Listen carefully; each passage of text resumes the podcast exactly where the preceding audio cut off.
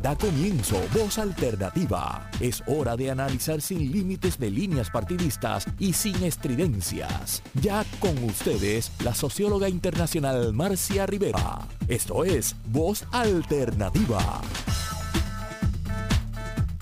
Muy buenos días, amigas y amigos. Espero que todos tengan un día muy feliz y muy lindo. Dicen que en Puerto Rico hoy va a estar lloviendo, así que en buena parte del país Acá yo estoy en Montevideo, estoy hoy en mi chacra donde practico la agroecología y estoy montando ese proyecto que en algún momento les hablaré más de él, de un proyecto de economía circular, estudiándolo, ya van tres años y medio en este proyecto, estudiándolo para luego poder escribir sobre esta experiencia maravillosa, ¿verdad? Hoy tenemos un día seminublado, pero eh, que no va a llover, que pinta muy lindo, que ya se siente que llega la primavera porque hasta ahora ha sido un frío terrible, así que estoy bien contenta con eso. En el día de hoy, eh, en la región, eh, hay un, ¿verdad? un proceso muy importante para muchas personas, incluyéndome, preocupante, que es la toma de posesión del presidente Javier Milei en la Argentina, que ha hecho unas propuestas que estamos prácticamente seguros de que no va a poder llevar adelante por suerte, con la virulencia que él las ha planteado, ¿verdad? De prácticamente disolver el aparato estatal argentino. Y eso en cualquier país es algo que hay que hacerlo con mucho cuidado porque es muy fácil desinstitucionalizar y muy difícil crear instituciones y hacerlas que funcionen bien. Eh, de todas maneras, eh, mis expresiones son de gran afecto hacia el pueblo argentino, que a mí me acogió muy bien durante los ocho años que estuve viviendo en Buenos Aires y, que conozco, una sociedad que conozco mucho y tengo, ¿verdad?, la preocupación genuina por lo que allí pase. Yo espero que, que, al, que al país le vaya bien, yo espero que pueda superar los problemas económicos fundamentalmente que tiene en este momento, atajar la inflación no va a ser nada fácil, pero creo que se han ido despertando, ¿verdad?, los resortes de, verificación y control sobre, sobre las políticas y que, y, que el impacto tal vez no sea tan, tan funesto como en algún momento se pensó cuando mi ley hacía los anuncios que, que hacía sobre las medidas que iba a tomar. Bueno, dicho eso, vamos a nuestra tierra, nuestra tierra que está llena de problemas y voz alternativa que está llena de ganas de poder contribuir a las soluciones de los problemas de Puerto Rico. Nosotros hemos hecho en el pasado, en el transcurso de este año 2023, dos programas sobre la situación de la vivienda en Puerto Rico y uno de ellos, de hecho, lo repetimos, así que en tres ocasiones estuvimos discutiendo la complejidad de los problemas de vivienda que tiene el país. Esa complejidad se da por varios fenómenos que están sucediendo en simultáneo en Puerto Rico. Por un lado, eh, una de las cosas que yo quisiera hoy discutir, sobre todo con mi primer invitado, que es Heriberto Martínez, a quien voy a, presentar este, muy brevemente. Ustedes ya conocen a Heriberto, ha estado otras veces en Voz Alternativa. Heriberto Martínez es un economista eh, que trabaja desde una perspectiva de economía política muy interesante, muy bueno, muy eh, muy refrescante, ¿verdad? Saber que hay un grupo de, jóvenes economistas que han seguido los cuestionamientos que, uno levantó en los años 70 o 80, ¿verdad? Sobre la necesidad de reenfocar el análisis económico. Eh, Heriberto eh, está recientemente designado director ejecutivo de la Liga de Cooperativas de Puerto Rico. Eh, él hizo su carrera de economía en la UPR, fue presidente de la Asociación de Economistas del país y en, 2000, en 2019, ¿verdad? Fuiste presidente. Y también eh, ha estado, antes de estar en la liga, estuvo, estuvo dirigiendo la Comisión de Hacienda y Presupuesto de la Cámara de Representantes, que ustedes saben que es allí donde se origina y se trabaja el presupuesto de Puerto Rico. Es una de las comisiones más importantes de la legislatura del país. Heriberto, siempre es un placer conversar contigo. Marcia, saludos, gracias por la invitación. Un saludo para todo tu público en Radio Isla y nada, una, un, fondo muy bonito allá en, Uruguay. Me uno a tu palabra en, algún momento yo voy a hacer un programa recorriendo la finca, ¿verdad? Es una finca chiquita, pero demostrando que en un espacio relativamente pequeño, una familia de seis o ocho integrantes puede comer todo el año, que las cosas se pueden hacer reciclando todo, aquí todo es reciclado, este, incluso la propia unidad de la, de la vivienda es una unidad de contenedor y medio, de un contenedor y medio y una terraza añadida, una terraza cerrada añadida y dos terrazas laterales que son galerías de cultivo, eh, que combinan jardín con siembras, ¿no? Entonces hay una combinación de, de interés estético con diversidad de la producción. Y la diversidad de la producción te asegura que no tienes que usar pesticidas, por ejemplo, porque las plantas tienen propiedades que cuando las pones juntas y las organizas juntas, este, se, se, retroalimentan, como es la cooperación y la solidaridad. Por eso es tan importante, ¿verdad?, en la vida de los seres humanos la diversidad, porque los talentos y capacidades de uno son distintas de las de los otros. Así que yo estoy haciendo, esto es un experimento social que comencé hace tres años y que ya está maduro, ya empezamos a recibir visitas de grupos de estudiantes y de personas interesadas en, en el que visitarte allá. Tienes que visitarme acá y ahora que hay un, un contacto muy fluido con, que va a haber un contacto de aquí en adelante mucho más fluido con el cooperativismo uruguayo, pues va a ser importante que tú vengas por estos lados. Mira, Marcia, te quería comentar bien breve sobre eso. La semana pasada estuve en Honduras eh, y allá en la conferencia regional del continente para la Alianza Cooperativa Internacional y allí pude conocer a, a mi equivalente en Uruguay, en términos de lo que es la Confederación de Cooperativas de Uruguay, también de Argentina, y pudimos dialogar mucho sobre la situación en el cono bueno, Vamos a tener a la presidenta en el programa en el segundo segmento, así que este, va a estar con nosotros eh, ella también eh, y va a ser un, una, yo lo que quiero es provocar esa conversación entre ustedes, además, profundizar la verdad, porque Uruguay tiene muchos sectores eh, y por eso después de leer lo que tú me mandaste de que estabas en Honduras inicialmente, y saber que también de Uruguay se participa en esos espacios, busqué eh, la ponencia de Alicia Maneiro, que es la coordinadora de CUDECOP, la presidenta de CUDECOP, CUDECOP este, de, Uruguay, y la llamé y la invité al programa para que conversara contigo. Así que en breve ella va a estar conversando. Había, yo sé que habían otros participantes de Uruguay también en la, en la conferencia. el Instituto de, Cooperativismo, que es como un mecanismo que está utilizando el Estado para la regulación. Y estaban también eh, compañeros de cooperativas de producción. Y estaba entonces Gabriel, que es el de la Confederación. Y cosas bien interesantes, Marcia, por ejemplo, nuestro fuerte en Puerto Rico es el cooperativismo de ahorro y crédito. Ese es el más débil en Uruguay. es el más débil y el más reciente. El más reciente. Y mira esto, el más fuerte en Uruguay es el de trabajo asociado, y ese es el más débil de nosotros en Puerto Rico. Y tenemos algo que hablar, tenemos que conversar. Y es muy fuerte el de viviendas y por eso, ¿verdad? Este, decidí que sería muy bueno tener la voz de, de Alicia Maneiro acá, que además es muy reconocida en toda la región por sus análisis y su visión de economía eh, circular y de, y de economía de vivienda, ¿verdad? Del cooperativismo de vivienda, que en Uruguay es, es muy fuerte, tiene una presencia y una vigencia y toda la gente que tú conoces de alguna manera u otra ha estado vinculados a procesos de creación de cooperativas de vivienda. Y efectivamente aportan enormemente a ser una solución mucho más efectiva que la que se puede hacer desde el Estado, desde otras, desde otros programas o la que hace el sector privado, ¿verdad? Que deja mucha gente afuera.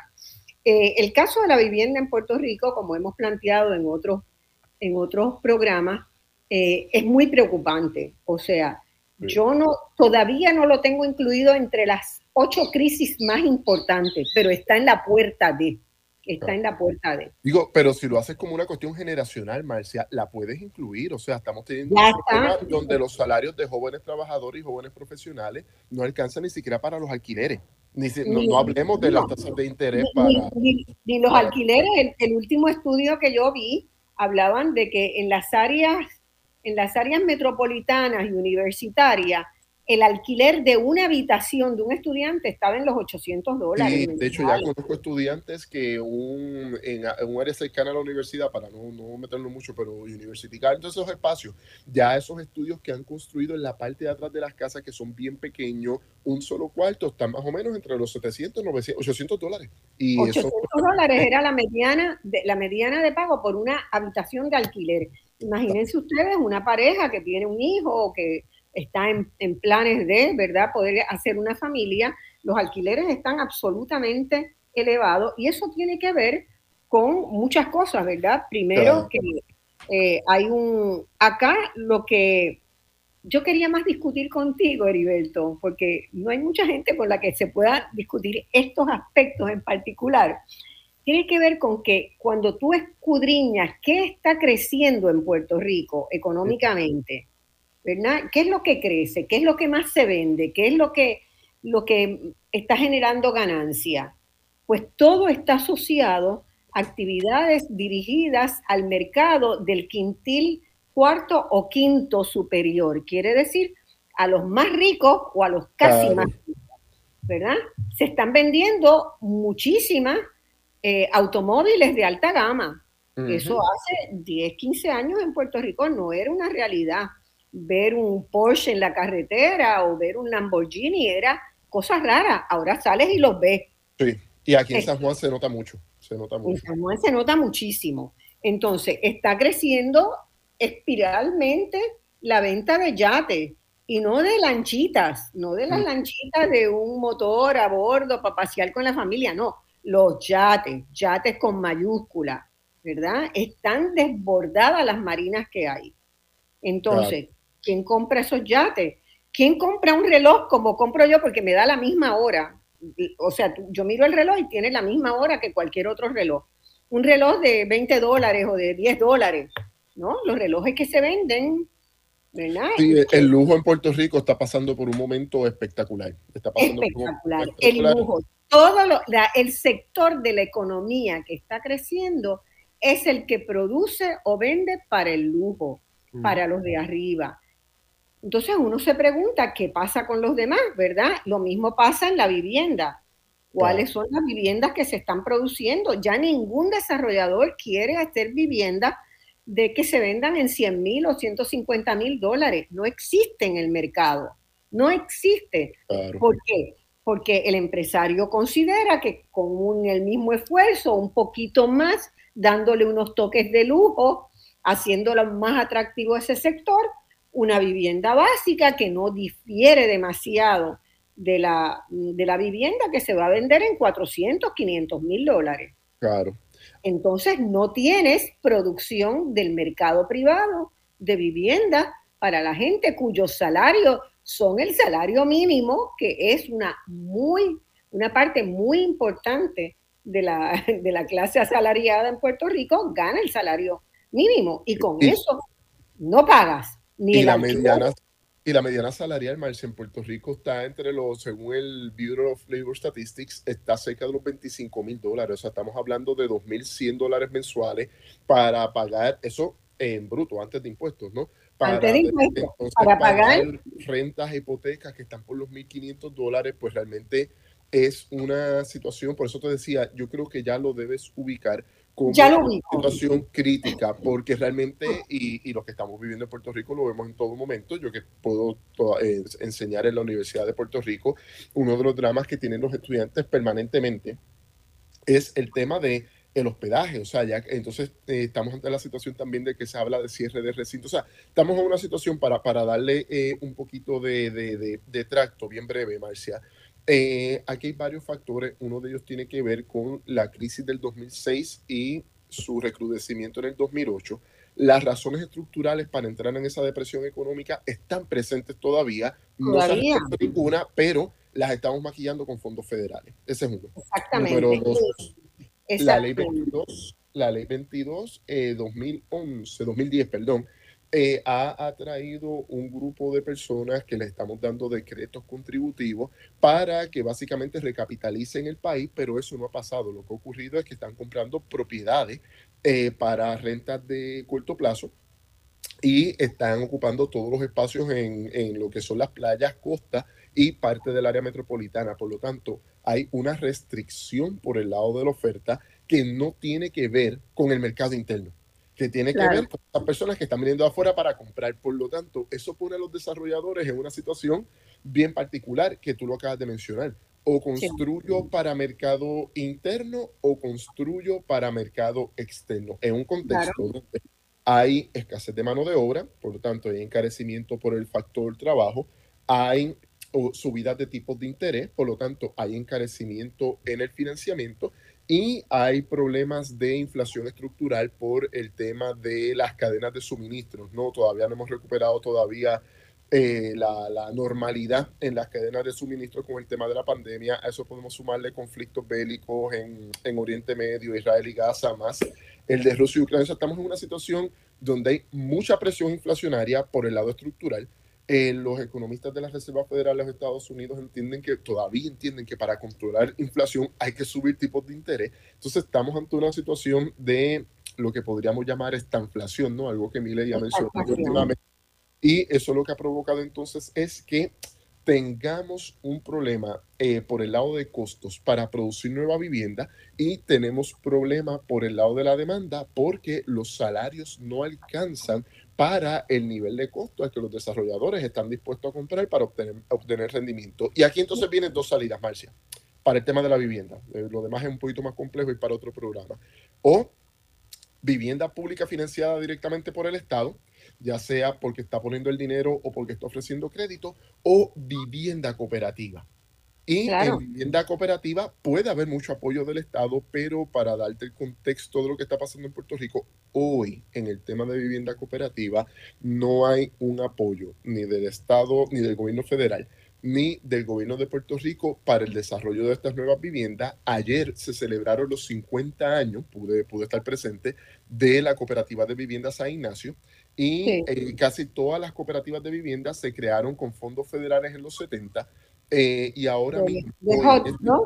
Eh, fondo HOT y del programa HOT. Y en este momento, precisamente ahora, estoy colaborando desde la Liga de Cooperativas con una cooperativa que se llama La Gestora para desarrollar un modelo de vivienda cooperativa en Santurce, pero con la situación de que hay que darles mucho acompañamiento porque hay unos temas de permiso, todo lo que tiene que ver con la parte burocrática del Estado, que no siempre es tan fácil porque no hay un apoyo decidido, ni de gobierno central, ni municipal, ni federal, para que este tipo de cooperativas florezcan. Si tuviéramos un gobierno que quiere que se desarrolle la vivienda cooperativa como vivienda asequible para familias trabajadoras y profesionales, créeme que tendríamos una proliferación mucho más pronunciada en este momento. Fíjate, Heriberto, hay un dato más que quiero añadir para que la gente se dé cuenta de la gravedad del asunto. Nuestra, nuestro estancamiento económico, ¿verdad? Comienza, ¿verdad? 2006, 2008, ¿verdad? Son los años, hay claves que nos dimos cuenta de que esto no iba bien y eso ha seguido peor, peor, peor. Pero desde el 2012 hasta marzo de este año, la banca local había ejecutado cerca de 45 mil hipotecas. ¿Qué quiere decir? Que se quedó con las casas de 45 mil familias. ¿Qué hicieron esas familias? Cuando no, tienen opción de alquilar, no es una opción, porque sus ingresos no le daban para... La habitacional en Puerto Rico es bien difícil. Es bien difícil, es bien difícil. La mayoría de esas familias no se han hecho los estudios, pero yo estoy segura que si hacemos, hiciéramos un estudio, si pudiéramos hacer un estudio de la emigración del 2010, 2012 hasta ahora encontramos una correlación muy grande entre esos cuyas hipotecas le fueron ejecutadas, se quedaron sin vivienda, no tienen trabajo. ¿Qué puede hacer la gente? Montarse en un avión y irse. Eh, y, por, y por otro lado, ahí mismo profundizan la crisis demográfica que tenemos. Claro. Nosotros, mira, varios mitos, eh, Marcia, eh, a nosotros nos educaron con el mito de la vagancia del puertorriqueño. Eh, los estamos alimentando los mercados laborales de la costa noreste de los Estados Unidos, Florida y Texas, y ya estamos llegando a Atlanta y Carolina del Norte con mucha fuerza. Eh, número eh, lo que estás mencionando es que a veces a nuestros políticos se les olvida que Puerto Rico es un mercado laboral abierto Eso lo que significa es que como Puerto Rico es un territorio no incorporado slash colonia de los Estados Unidos, si mañana Heriberto Martínez o Marcia Rivera quieren poner su consultoría de economía y temas de ciencias sociales en Orlando, Florida, lo que necesitamos simplemente es el pasaje de avión y la idea de llegar entonces allá y cómo lo vamos a financiar, etcétera. Pero no hay eh, barreras. Eh, Ninguna. Exacto, para que este tipo de actividad se pueda hacer. Imagínense que estamos en una situación tal, y esto lo, lo viví, Marcia, te lo cuento de propio personal conocimiento, de que agencias de los estados vienen a Puerto Rico a reclutar directamente maestras y maestros, particularmente en el área de las matemáticas, idiomas, vienen a buscar eh, ingenieros, vienen a buscar médicos, o sea, enfermeras, vienen a hacer un reclutamiento directo y el problema grande es que participan de la economía allá, encuentran vivienda asequible allá y una vez tú compras tu vivienda es porque tienes la idea de que vas a echar raíces en ese espacio físico. Así que los que están comprando vivienda fuera de Puerto Rico siempre van a tener, obviamente, el sentimiento de regresar al terruño, volver a la patria, pero materialmente hablando, se hace sumamente complicado. Se hace sumamente complicado. Ahora, lo interesante del caso, Heriberto, es que esto no es algo, no es algo nuevo. Fíjense, es que dejamos pasar y dejamos pasar. Y esta mañana leyendo una columna en el Nuevo Día, eh, me, hacía recordar eso eh, sobre ¿verdad? la imagen del cordero en nuestro, en nuestro escudo, que nosotros dejamos pasar y dejamos pasar y no reaccionamos en el momento en que las cosas están pasando. Tan temprano como en los años 50, ¿verdad? cuando el Partido Popular está eh, organizando su programa, su operación Manos a la Obra, ahí predominaba la idea eh, de que Puerto Rico tenía un grave problema de demasiado gente para el territorio. Sobrepoblación, exacto. De sobrepoblación. Hay un artículo que Arcadio Díaz Quiñones y yo trabajamos como base para una presentación en un congreso de LASA hará 15, 20 años, eh, de uno de los pilares, de las personas pilares de, la creación del Partido Popular, que se titulaba Despoblar es gobernar. Y el propio partido, eh, wow, y eso fue lo que a nosotros nos dio. El propio, ese tema, e, e, ese título está provocador. Despoblar es gobernar. Y ese título nos dio para realmente generar un ensayo muy cuestionador de lo que fueron esas políticas de incentivar, porque mm. todos, todos los que nos están escuchando seguramente tienen un tío, una tía, un primo, un familiar que emigró a Estados Unidos desde los años 50 para acá se estableció una corriente migratoria que fue a generar, ¿verdad?, a suplir al este de Estados Unidos de mano de obra. Claro. Y fue una política de Estado, como estás mencionando, por política, había una intención del Estado de que esto ocurriera. Fue una política de Estado. Varias de mis tías que participaron con mi abuela y mi tía abuela de la industria, de lo que fue la industria de la aguja en Puerto Rico, ¿verdad? Desde lo tempranamente, una industria próspera que exportaba este, producción puertorriqueña hacia, hacia Estados Unidos y hacia Filipinas y tenía comercio con Cuba, eh, una industria que, que la hemos estudiado y sabemos lo dinámica que fue, pues se fueron a trabajar a las fábricas de Nueva York atraídas por un salario que era un poquito más no era mucho más que lo que se ganaban en Puerto Rico, pero era un salario de todos los días y lo de Puerto Rico era medio cíclico, ¿verdad? Dependía de las órdenes y era... Claro, por la estructura económica era distinta. la estructura era, era distinta, pero eso fue un drenaje increíble. Puerto Rico podría ser hoy un epicentro de la moda internacional si no hubiera perdido esa capacidad, ¿verdad?, de retener a la gente que creaba en el sector de diseño y de modas y de bordados, calados, costura de alto nivel, lo perdimos.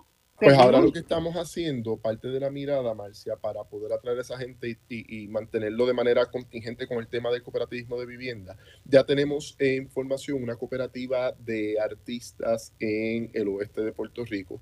Tenemos una cooperativa de costureras en el centro de Puerto Rico. Entonces, lo que estamos buscando ahora es crear ese ecosistema cooperativo. Tenemos ahora mismo en Puerto Rico un sistema de cooperativa, pero la integración horizontal Eh, Al interior del sistema hay que medirlo porque hay cosas que se están haciendo bien, pero todavía falta mucho mayor integración al interior del propio sistema para y, y compras, recíprocas que pueden hacer eso, dentro de, eso, es lo que, eso es lo que se está planteando. Por ejemplo, si Cooperativa X en San Juan necesita hacer uniformes para empleados, que entonces se comunique con la cooperativa de costurera para entonces fijar precios, llegar a los acuerdos, eh, siempre entendiendo que la colaboración entre cooperativas es un, es un principio fundamental ¿no? del movimiento. Y segundo, hay que entonces pensar en que no solamente, era lo que te quería mencionar ahorita con el mercado laboral abierto, se nos olvida que, con que la economía crezca 2, 3% por fondos federales, no significa que la gente tiene salarios para llegar a fin de mes. Por lo tanto,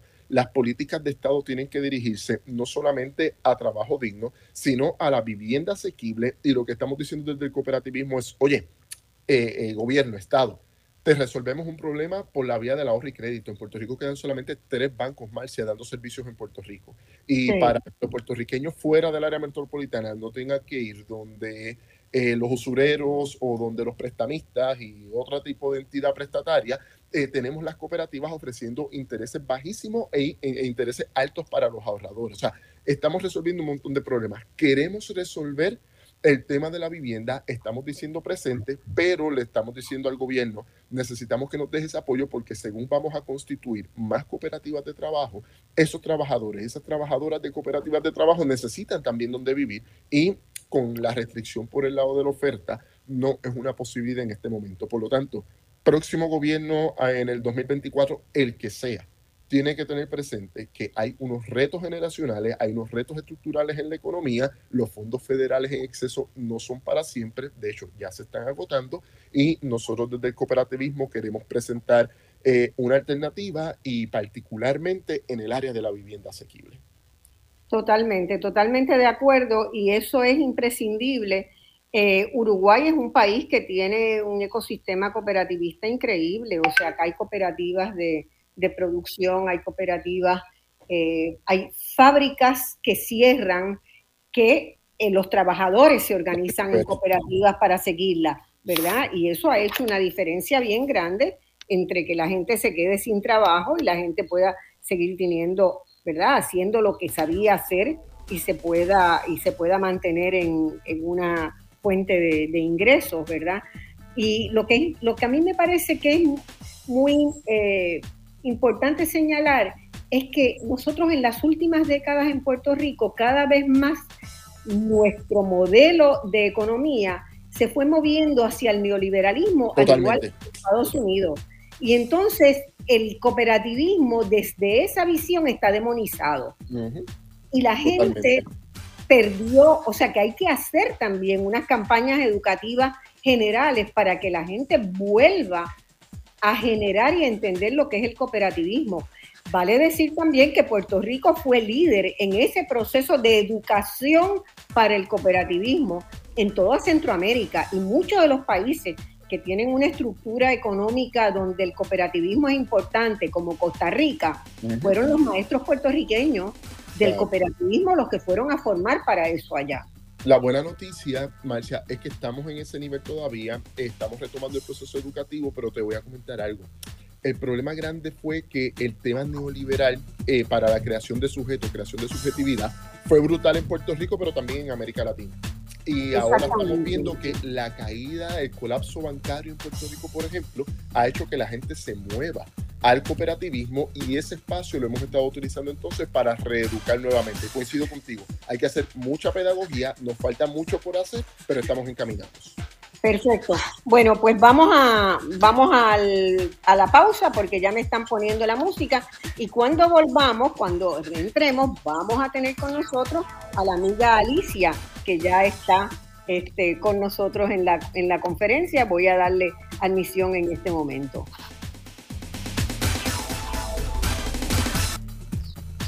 Bueno, amigo, estamos de vuelta hoy con un programa muy especial sobre la crisis de vivienda que tenemos y la opción que puede ser el cooperativismo en ayudarnos a abrir nuevos horizontes, a crear una nueva oferta de vivienda accesible y a generar una visión de la vivienda y la comunidad como algo que eh, encarna desde la base del cooperativismo, que es la ayuda mutua y la solidaridad, ¿verdad? Principios que fueron muy importantes en, Puerto Rico durante muchos años y que eh, en la actualidad están como licuados, están como perdidos.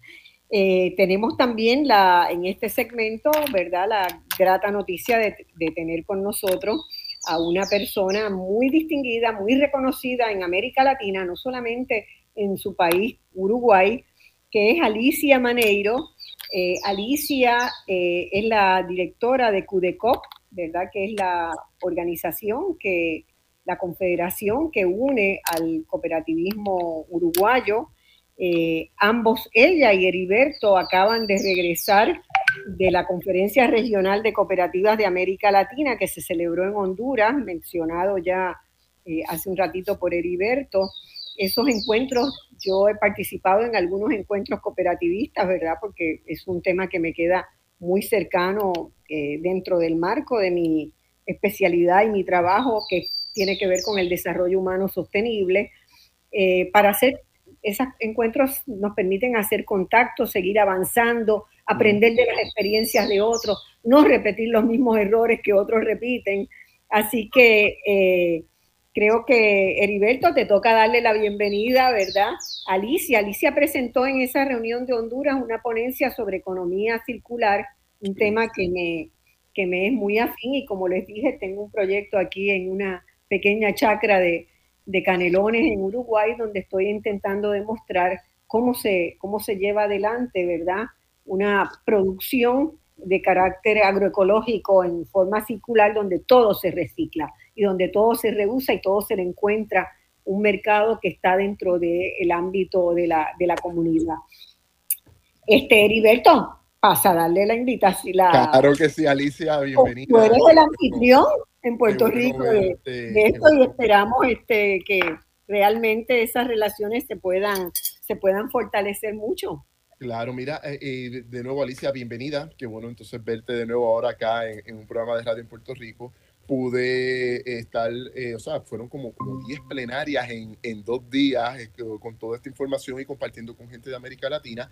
Pude también en el espacio del aeropuerto conversar largo y tendido con Gabriel, eh, director de la Confederación. Y nada, me percato de que en Uruguay el desarrollo del modelo cooperativo es exquisito, es amplio, es espectacular. Alicia, bienvenida. Te pregunto, ¿cómo, cómo ustedes lograron establecer un cooperativismo de vivienda efectivo en Uruguay? Digo, si es que es efectivo. ¿Sí? todo, tiene, todo tiene sus matices y nada es absoluto.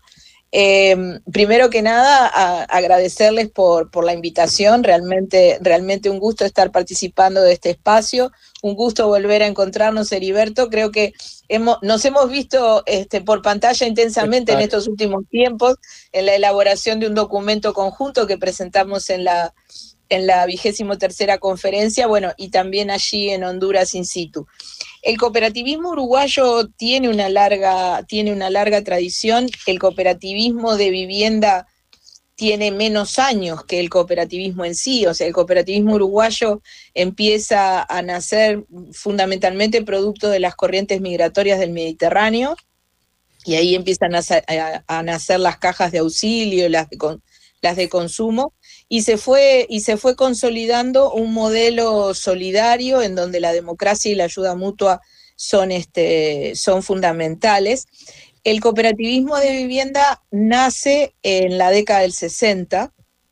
Eh, en realidad nace producto de la visión de eh, unos universitarios uruguayos que viajan a Europa, especialmente a Suecia, y conocen el modelo cooperativista sueco y entonces vienen con todo ese cúmulo de ideas al Uruguay y allí, Heriberto, tú tuviste la oportunidad de, intercambiar con Ismael Castellanos en Honduras, que es el presidente de CCU. El Centro Cooperativista Uruguayo fue quien llevó adelante, esos universitarios este, integraban el Centro Cooperativista Uruguayo en ese momento y vienen con esas ideas y arman tres proyectos piloto en donde los pilares justamente estaban en la, en la ayuda mutua y la autogestión, y esos proyectos pilotos se llevan adelante en el interior del país. En ese momento no teníamos aún una ley de vivienda. Esos proyectos eh, ayudaron a que la ley de vivienda se consagrara en el 68 con un capítulo especial para el cooperativismo de vivienda. Y 55 años entonces desde la ley. Exacto. ¿Qué tiene de particular el modelo uruguayo que realmente hace que sea referencia para el resto del mundo, no solamente de América, sino del mundo? Que una de sus patas más fuertes es el financiamiento por parte del Estado. O sea, es el Estado el que pone el dinero. A, cada uno de los países en donde el modelo eh, uruguayo se ha trasladado y ha intentado establecerse, es con el escollo principal con el que, con el que choca. O sea, que no haya legislación y que no haya financiamiento del Estado. Eso es lo que lo hace fuerte en el Uruguay. Si nosotros nos ponemos a pensar el momento histórico donde surge eh, el modelo cooperativista de vivienda uruguayo, no era el mejor para el país. El país estaba atravesando una fuerte crisis económica, institucional y social y sin embargo ese modelo se impone, es votado en el Parlamento y genera este cooperativismo que tiene dos particularidades aparte, o sea, reconoce el cooperativismo de propietarios que existe en el Uruguay, no es tan fuerte como el cooperativismo de usuarios. Esa ley establece la y, la y, la pone en funcionamiento lo que la propiedad colectiva, que es otro de los fuertes del movimiento cooperativo de ayuda mutua uruguayo. ¿Por qué esto? Sí, perdón. Porque, porque genera, claro, porque genera un respaldo y una garantía hacia el Estado que es el que pone el dinero. Sí, dime, Heriberto, perdón. hace un momento le comentaba a Marcia eso mismo de que en Puerto Rico cuando tuvimos nuestro boom de cooperativas de vivienda fue por financiamiento de lo que nosotros llamamos fondos federales, fondos que vinieron del gobierno de los Estados Unidos bajo un programa en específico. Y en este momento estamos tratando de desarrollar otra cooperativa de vivienda. De hecho, la licenciada eh, Irma Torres y yo estuvimos hace poco visitando los espacios donde eso se supone que vaya a, a efectuarse, pero le decía a Marcia que no hay un apoyo decidido hoy ni del gobierno de los Estados Unidos, ni del gobierno de Puerto Rico, ni del gobierno municipal para el desarrollo de vivienda cooperativa. Pero hay una razón fundamental y era lo que te quería preguntar a ver si nos arrojabas luz. Mm, cuando incluso allá en Honduras se nos hizo difícil, cuando le explicamos a los estadounidenses cómo funciona el modelo eh, mancomunado de propiedad colectiva, me percato que es que, Alicia, ustedes y nosotros tenemos el Código Civil, pero los estadounidenses no tienen Código Civil. Y como que se les hace bien difícil entender la, entender la mancomunidad, incluso lo que para ellos, en, lo que ellos entienden que nosotros llamamos cooperativismo de vivienda, ellos lo tienen por un concepto de equity, home acquisition. Es, un programa bien distinto, no tiene que ver con el cooperativismo te pregunto, ese, ese marco legal y ese apoyo del Estado podrá tener algo también eh, que ver con que tenemos código civil y tenemos una visión de lo colectivo distinta al mundo anglosajón? A ver, yo creo que el concepto de propiedad privada está enquistado en la sociedad occidental a pesar de que en América las colectividades eh, indígenas este, hacían uso de, lo colectivo, del uso común, digo, cuando, cuando, llega, cuando llega la colonización y llega la mirada europea, eso este, no sigue teniendo fruto, digamos, y se instala el modelo de la propiedad privada. El modelo de la propiedad privada tiene una fuerza muy grande, incluso acá en el Uruguay. Digo, no somos ajenos a eso. Es cierto, el Código Civil la establece, digo, y nos, y nos da la, o sea, la legislación nos da la posibilidad de poder llevar adelante el modelo cooperativo. ¿Qué característica tiene, por ejemplo, el cooperativismo de propietarios, que nace también como propiedad colectiva? Mientras están eh, eh, construyendo y, este, y en los inicios, digamos, de la devolución del préstamo en realidad está pensado como para que cuando finaliza la devolución del préstamo, cada unidad eh, tenga este, su, propiedad, su título. En el cooperativismo de usuarios eso no pasa, o sea, la, hipoteca es una sola y cuando se termina el proceso de devolución, lo que hace el, de devolución del préstamo, lo que hace el ministerio es entregar esa, esa escritura que se firmó al inicio del proceso al colectivo. Y no sirve ni para enajenar la cooperativa, no sirve para, para generar ningún tipo de apoyo de decir podemos este, no sé, comprar un terreno al lado y ponerlo como garantía, no tienen esas posibilidades. No pueden especular. exacto. Y la saca a nuestras viviendas, la saca de la especulación y del mercado. O sea, porque los socios perfectamente pueden irse de la cooperativa si así lo desean, pero lo que se llevan es solamente el capital aportado. Claro, claro. Y la unidad queda a la disposición de la cooperativa que elige una nueva familia que cumple con las características que marca la ley para, para poder este, habitar. Entonces, este, nosotros, o sea, yo creo que la ley nuestra en ese sentido es muy rica y, me ha tocado por experiencia debatir incluso con eh, parlamentarios, más que nada centroamericanos que han venido a Uruguay a, este, a aprender del modelo y ellos lo ven como el primer gran escollo, o sea, llevar a una legislación con esas características a sus respectivos países. Sí, nosotros acá, lo bueno es que estás describiendo el modelo y en Puerto Rico, para que el público lo sepa, eh, funciona más o menos igual en términos de lo que nosotros llamamos la equidad eh, aportada. Si yo me voy de la cooperativa, pues me devuelven la equidad con algún tipo de, valor adicional, ¿no? Por la inflación o por lo que sea, y después la cooperativa entonces decide si acepta o no o qué tipo de familia va a aceptar para, eh, para la cooperativa. Te quería preguntar algo sobre el apoyo del Estado. Eh, sabemos, esto lo he hablado con Marcia en otros espacios, que hubo varias administraciones sucesivas del Frente Amplio, eh, ahora el presidente es la calle Pou, eh, el apoyo al cooperativismo de vivienda particularmente varía de acuerdo a si el presidente es de apellido Mujica, si es Vázquez, si es Pou o eso se mantiene estándar. es una política de Estado, por así decirlo, no varía con los cambios electorales.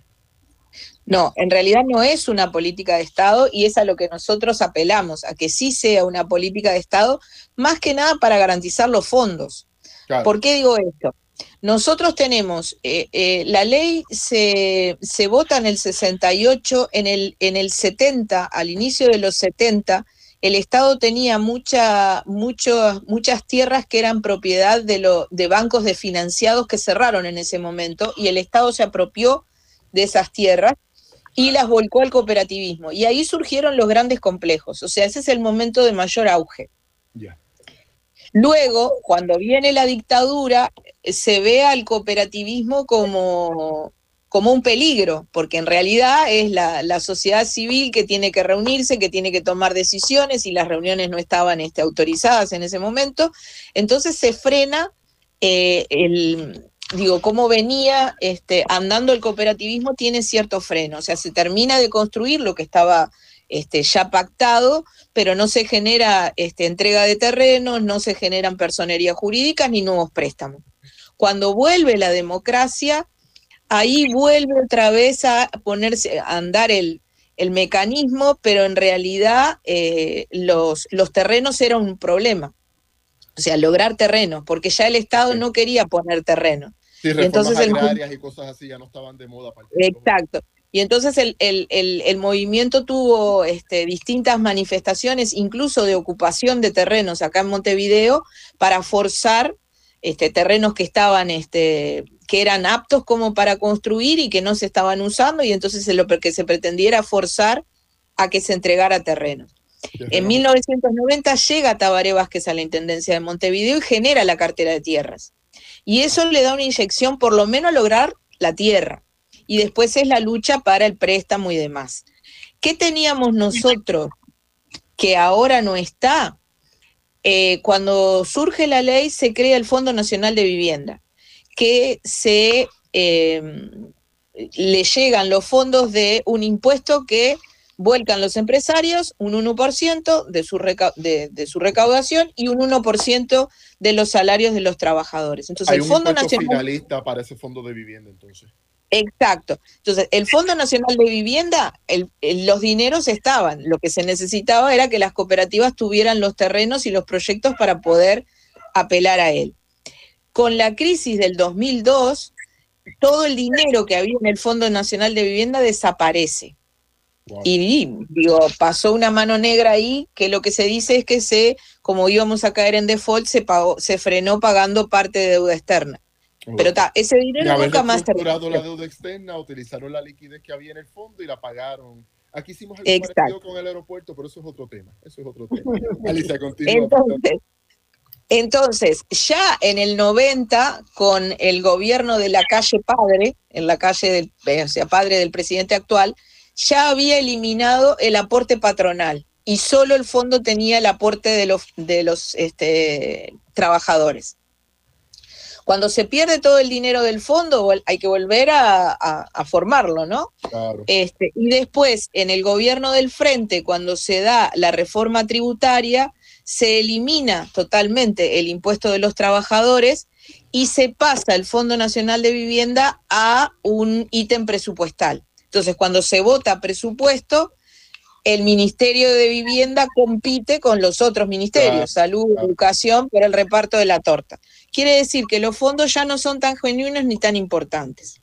¿Qué se ha mantenido? Sí, eso es cierto, que el presupuesto del, del Ministerio del Trabajo, del Ministerio de Vivienda, perdón, para el cooperativismo de vivienda es más o menos del 50%. O sea, el 50% del presupuesto total del Ministerio de Vivienda es para financiar cooperativismo. ¿Cuál es la diferencia?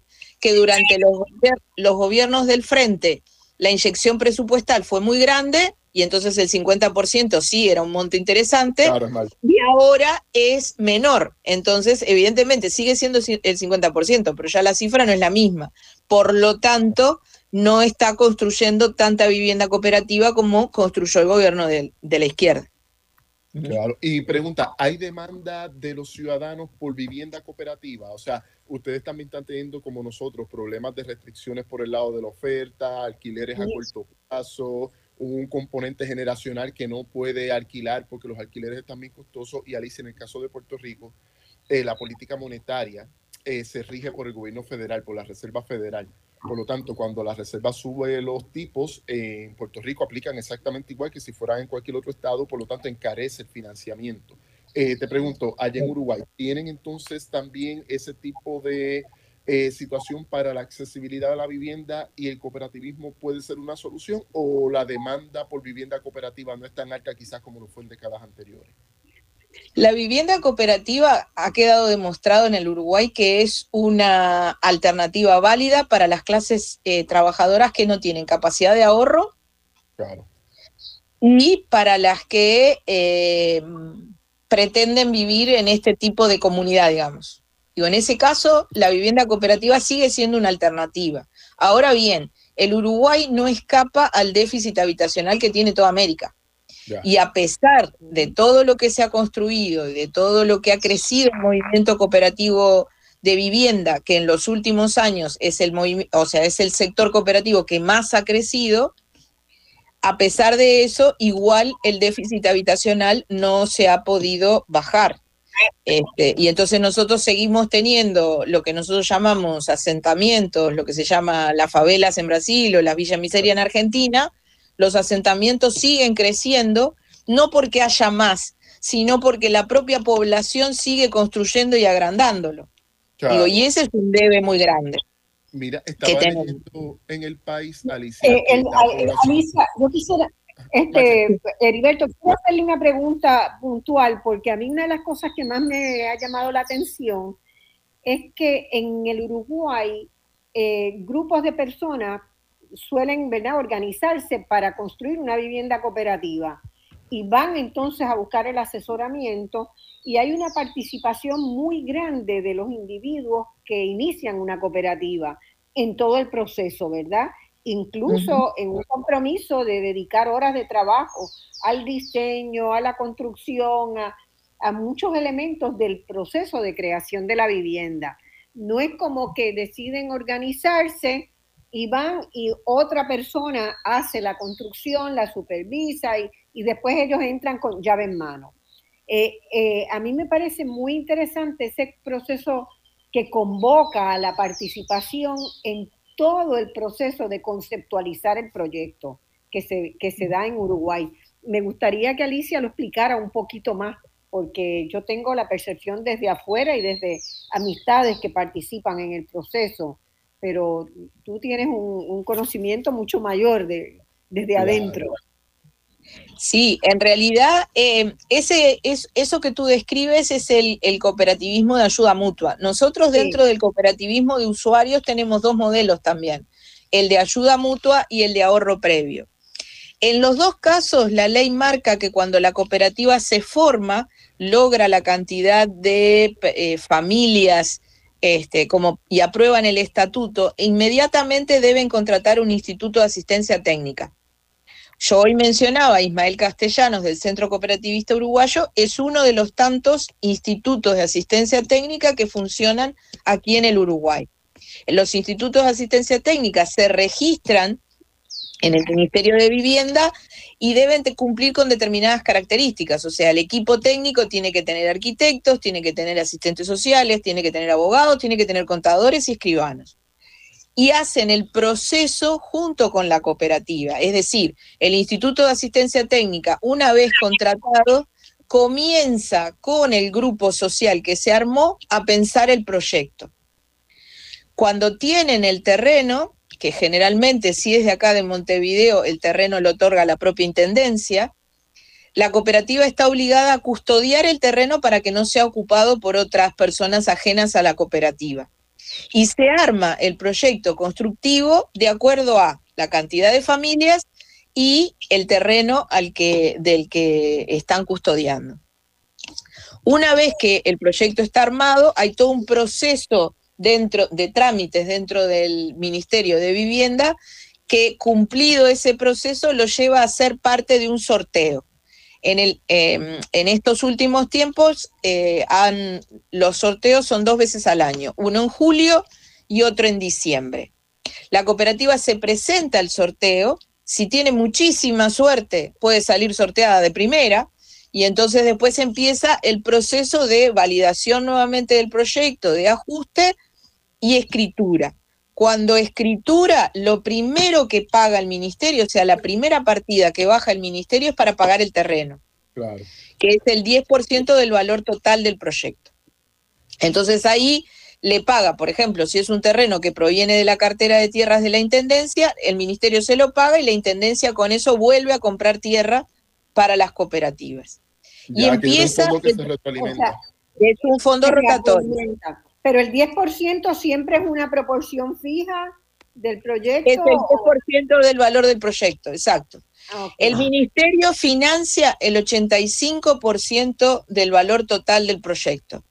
En el caso de las cooperativas de vivienda por ayuda mutua, el 15% restante para completar el 100% del valor lo ponen en trabajo los usuarios, o sea, los mayores de 18 años que integran los núcleos, que van a trabajar horas solidarias durante todo el proyecto.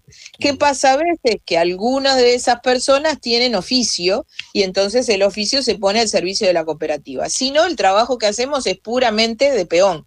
O sea, hay una serie de oficiales que se contratan, albañiles, se contrata un capataz de obra, por supuesto, y los cooperativistas lo que hacemos es la mano de obra solidaria, digamos, este, el alcanzar el material, aprendemos a preparar el material. Muchas veces, muchas compañeras y compañeros salen con oficio de ahí, porque digo, hacen todo el proceso y van aprendiendo con este, con los propios oficiales de la obra. Eso es interesantísimo, ¿verdad? Porque es una forma también de, capacitar gente que puede con, Exacto. Y hay una cuestión en el caso, de, mi trabajo ahí presente también en, la obra final. O sea, yo, yo participé, no, no es una cuestión de estado asistencialista, no, es parte también de un proceso de nosotros con el producto. Y las decisiones, claro, y las decisiones las toma el colectivo y es la cooperativa la que administra el préstamo. O sea, acá no hay administradores, no hay intermediarios. O sea, el, el ministerio baja esa primer partida y paga el terreno. Y después mes a mes los inspectores del ministerio van a ir y van a certificar el avance de obra. Entonces, hay un cronograma de obra que hay que respetar y el ministerio le va haciendo seguimiento. Y cada certificación implica la bajada de dinero de lo que se avanzó. ¿Qué tiene que tener la cooperativa? Tiene que ser muy responsable y cuidadosa de avanzar según el cronograma y de comprar lo necesario. Porque a veces, digo, y esto yo siempre lo pongo como ejemplo porque nos pasa con los proveedores. O sea, los proveedores sacan una, una oferta de losa para el baño y entonces la tientan a la cooperativa de que van a ahorrar un montón, pero no están en una etapa en donde necesiten la losa para el baño. Y si la compran, por mejor que sea esa oferta, el ministerio no se la va a pagar, porque el ministerio lo que exige es el cumplimiento del cronograma de obra. Y entonces ahí van a tener meses material parado sin poder cobrarlo. Entonces hay que tener muchísimo cuidado.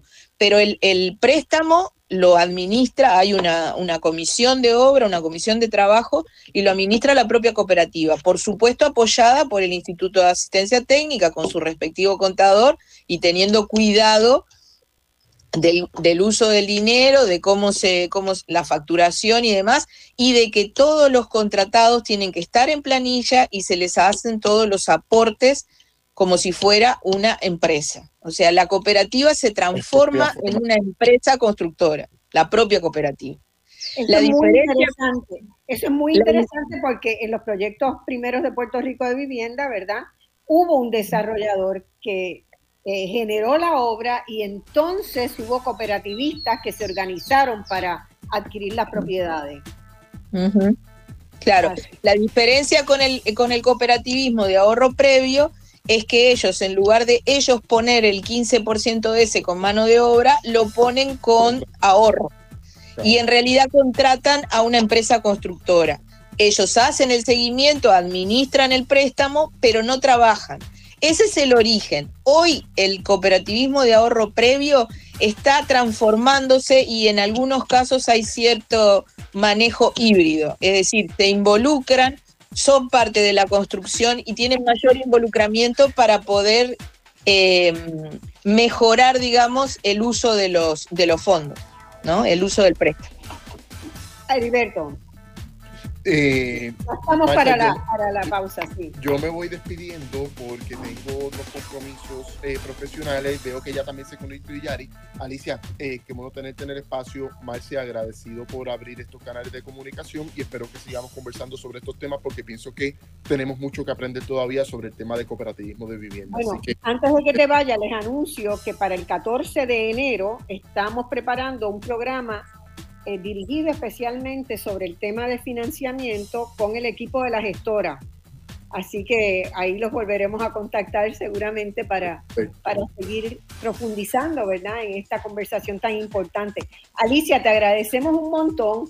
Ya tengo todo Te voy a ir a visitar pronto, a darte, a dar una pasadita a Cristina. Eh, y, y, este, y desde ya te digo que que vamos a, necesitar mucho de la orientación y el intercambio con ustedes en este momento. Queremos realmente hacer que el cooperativismo sea parte de la solución a nuestros problemas. Gracias y vamos un, un gusto, un gusto y a las órdenes. Que pasen muy bien. Bueno, gracias Alicia, gracias Heriberto. Ya tenemos tres personas este, que van a estar continuando esta conversación en breve, a la vuelta de la pausa.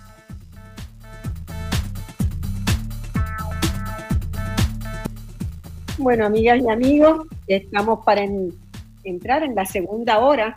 Antes de entrar en la segunda hora de este programa sobre la crisis de vivienda que tiene Puerto Rico y la posibilidad de utilizar las herramientas del cooperativismo para alcanzar soluciones idóneas para que tanta gente de los sectores que no tienen acceso a una vivienda hoy puedan conseguirlo, quiero decirles que escuché el anuncio del libro de memorias de Sila María Calderón y que el próximo domingo este programa va a estar conversando con ella y con otras personas que van a estar en el panel eh, sobre, sobre el deseo de Sila María, los objetivos de Sila María en esa publicación que disfruté mucho su lectura y que nos brinda tanto una mirada íntima de ella como persona, como de su gestión, tanto al frente de la alcaldía como de la gobernación. Así que quedan invitados desde ya para este programa y quedan invitados para el 14 de enero que vamos a seguir continuando con la discusión de cómo estructurar un, fondo de financiamiento para la construcción de viviendas cooperativas en Puerto Rico. Ahora vamos a seguir con la discusión de las posibilidades que tiene el cooperativismo con varias personas. Tenemos por un lado al doctor Iyari Ríos. Iyari completó sus estudios, eh, su carrera universitaria en geografía y ciencias sociales general en la Universidad de Puerto Rico. Además tiene una maestría en economía y un doctorado en historia. Actualmente trabaja en la Universidad de Puerto Rico, en el recinto de Río Piedra, en el Instituto de Relaciones Laborales. Tenemos también a Irma Torres, que es una muy destacada abogada y que es la asesora legal de la Liga de Cooperativas de Puerto Rico y uno de los temas sobre los cuales más ha trabajado es las cooperativas de vivienda. Bienvenidos Iyari, bienvenida Irma, es un placer tenerlo. Irma es la primera vez que está en el programa, pero Iyari ya tiene unas cuantas pasadas por voz alternativa, ¿verdad? y siempre es un placer y un honor tenerlo acá porque hace aportaciones, aportes muy importantes a las conversaciones que tenemos. Gracias Marcia y gracias Irma. Eh, Irma, saludos. Saludos a todos, muchas gracias por la invitación y muchas gracias a la gente que nos sintoniza. Esperamos con este, este proceso eh, aportar algo al, a la reflexión, ¿verdad? Y, sobre todo a la acción para, para poder este, trabajar juntos de manera integrada y en soluciones al problema de vivienda en Puerto Rico. Bueno, eh, en los dos segmentos anteriores estuvimos hablando, sobre todo en el primero, de las dificultades serias que hay en Puerto Rico de encontrar vivienda para los sectores medios y para los sectores de clase trabajadora eh, que viven a salario mínimo o que viven ¿verdad? de actividad económica esporádica o que no tienen actividad económica y reciben este fondo, fondos de transferencia de fondos federales. Este problema es, se da tanto para comprar una vivienda como para alquilar una vivienda, con la poca oferta que hay en, ambos mercados en Puerto Rico. Eh, licenciada, voy a, voy a comenzar con, con Irma. ¿Qué puede hacerse desde el cooperativismo ante la situación que ya se torna realmente urgente? Eh, eh, la Liga de Cooperativas y Cooperativismo de Vivienda en Puerto Rico, ¿verdad? Tienen ya algunas de las cooperativas primeras, San Ignacio y San Francisco, están cumpliendo 50 años. Hubo un boom de esa vivienda inicialmente y después se ha ido reduciendo año a año la capacidad del sector cooperativista dar respuesta a, esta, a este problema. Yo creo que tenemos tengo una, un problema de sonido. No sé si alguno de ustedes tiene radio puesto también.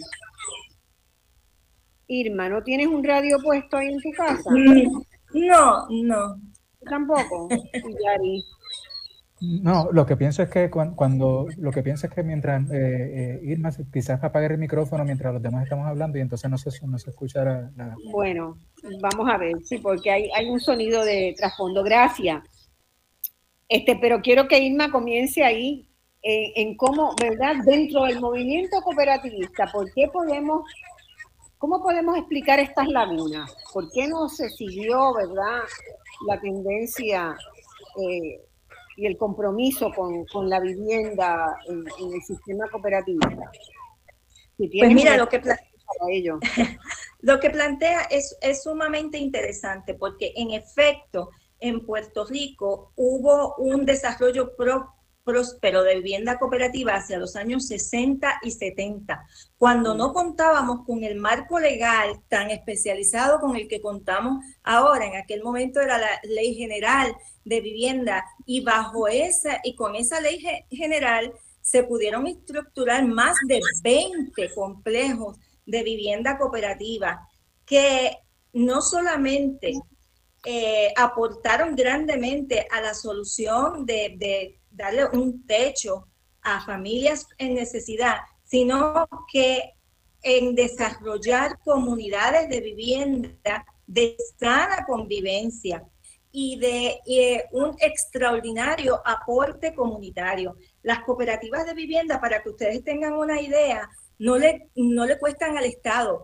Ellas sufragan su propio recogido de basura, eh, este, arreglo de, obviamente, de las estructuras de los edificios, de, las carreteras, O sea, que el cooperativismo de vivienda no solamente ayuda a la necesidad de vivienda, sino que libera al Estado de muchos de los eh, aspectos que tienen que ver con el costo del mantenimiento de, las comunidades, ¿verdad? Y de todo lo que está relacionado con las comunidades. Entonces les decía que para ese entonces no teníamos la legislación tan avanzada que teníamos ahora.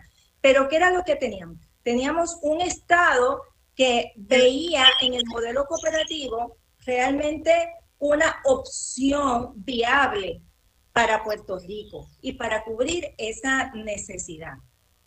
Entonces, en ese momento el Estado, como decía, ¿verdad? La compañera de Uruguay anteriormente, buscó los instrumentos de financiamiento para que esto se pudiera concretar.